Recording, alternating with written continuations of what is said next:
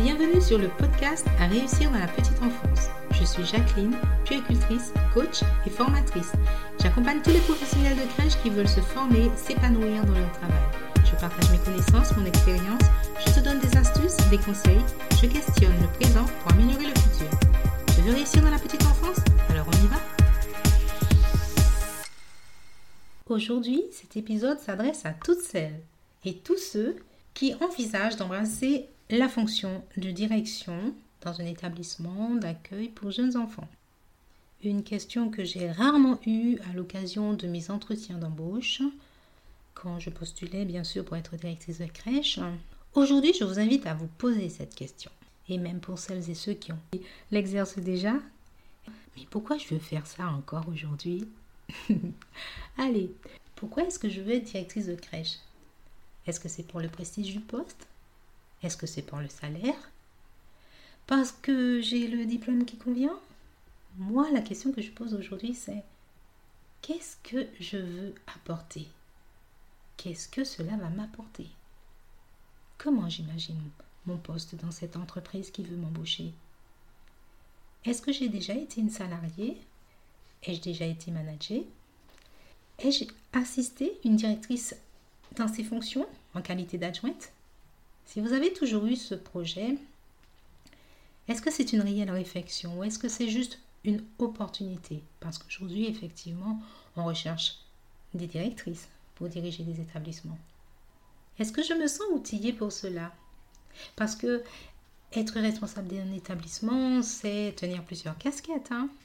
Alors, ça signifie que je vais être une figure pour mon équipe. Je vais être un partenaire pour les parents je vais être un repère pour toutes les entreprises qui gravitent autour de l'établissement. J'entends par là les fournisseurs, la PMI, la mairie, les services de sécurité, etc. Être directrice de crèche, c'est être manager.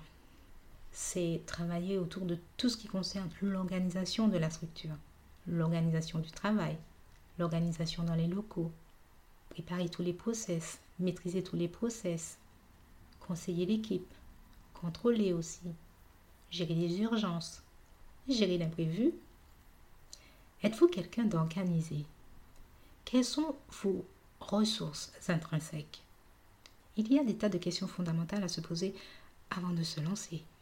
Je pense que parmi toutes ces questions fondamentales, il y a quelque chose d'essentiel.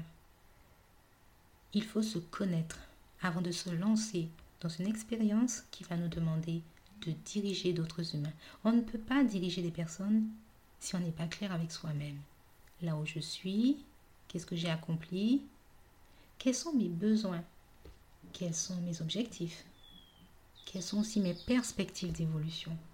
Se préparer à diriger, c'est aussi être clair avec l'autorité. Quelle posture vais-je avoir face à mon équipe, face aux familles Quelle distance entre l'équipe et moi? Quelle est ma vision de mon poste, ma vision pour cet établissement?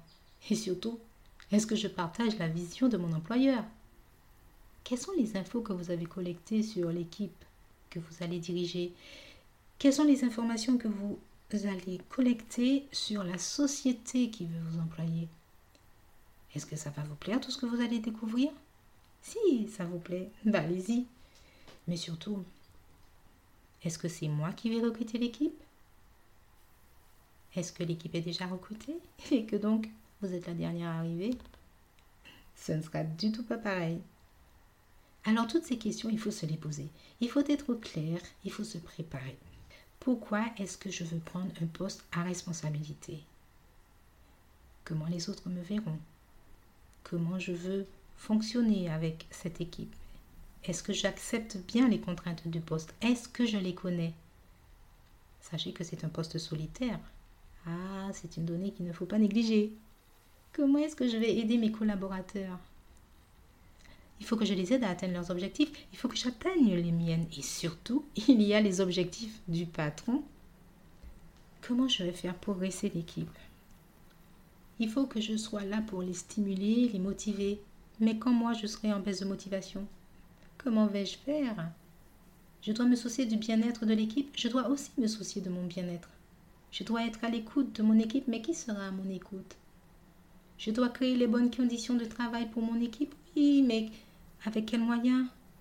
Quelle est ma marge de manœuvre? Parce que ça ne dépendra pas que de vous.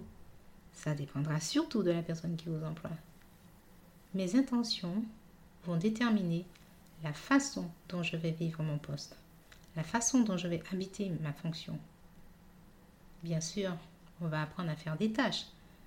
Pour la gestion administrative, pour la gestion comptable, ça s'apprend. Il y a des formations. Vous serez formé au logiciel de gestion, oui. Vous allez gérer des plannings, vous allez gérer ceux de l'équipe, vous allez gérer ceux des enfants, vous allez recevoir des familles, vous aurez des entretiens, mais pour vous, quelle est la partie de votre fonction que vous allez bien kiffer? Et surtout celle que vous n'aimez pas Soyez bien clair avec ça. Il y a des choses, moi, que j'aime énormément, tout ce qui est autour de l'organisation, mais il y a des choses aussi que je n'aime pas dans cette fonction. Alors comment je vais faire pour ne pas occulter cette partie, mais surtout aller vers une maîtrise de cette partie? Parce qu'elle risque de me prendre beaucoup de temps si je ne suis pas à l'aise. Et surtout si je n'aime pas ça. Il y a-t-il un domaine dans lequel j'ai envie de progresser? Si vous êtes déjà en fonction, est-ce que vous vous questionnez sur votre posture, là où vous êtes aujourd'hui? Est-ce que vous avez un manager qui interroge avec vous votre, positionnement? Est-ce que vous êtes super à l'aise Vous n'avez pas besoin d'aide Tout va, tout roule, tout baigne Vous êtes euh, super épanoui? Mais je suis vraiment contente pour vous. Cependant, pour la personne qui veut aller dans cette fonction, je pense que toutes ces questions sont fondamentales. Il faut prendre le temps, il faut se poser, il faut réfléchir. Il y a des moments merveilleux dans ce poste-là. Quand on sait qui on est, où on va, ce qu'on veut faire, pourquoi et comment. Si je veux réussir à mettre en place mes projets, c'est parfois aussi des moments de doute, des moments de déplaisir, des moments de répétition, des moments d'épuisement, mais il y a aussi des moments d'épanouissement et ça c'est fondamental. Il faut s'éclater dans sa mission, c'est important. J'ai connu des éducatrices de jeunes enfants, des puéricultrices et des infirmières qui ont commencé leur mission auprès d'une équipe en tant que responsable de structure. Elles ont démissionné au bout d'un mois à un an. Donc, est-ce que leur motivation première n'était pas les bonnes? Est-ce que la réalité du poste n'était pas ce qu'elles avaient envisagé? Je ne sais pas. Cependant, il y a des conséquences à ce choix. Arriver dans un établissement, diriger l'équipe et au bout de quelque temps s'en aller. Il y a trois conséquences. La première, elle est sur les équipes, c'est-à-dire qu'il y a des fantasmes qui vont euh, émerger. Pourquoi la directrice s'en va? Si la directrice, elle en parle avec l'équipe clairement, je pense que c'est aidant. Cependant, l'équipe devra à nouveau investir une nouvelle personne et c'est assez déstabilisant. La deuxième conséquence est pour les familles qui vont faire confiance à une nouvelle professionnelle. C'est un interlocuteur privilégié et donc cette interlocutrice n'est plus la même. Elle change, il y aura une période pendant laquelle il n'y en aura plus. Donc les parents devront se fier uniquement à l'équipe ou à la figure qui viendra remplacer provisoirement la responsable qui n'est plus présente. Il y a aussi une conséquence pour l'employeur il devra recommencer toute une période de recrutement et il devra à nouveau former cette professionnelle qui va arriver sur le terrain.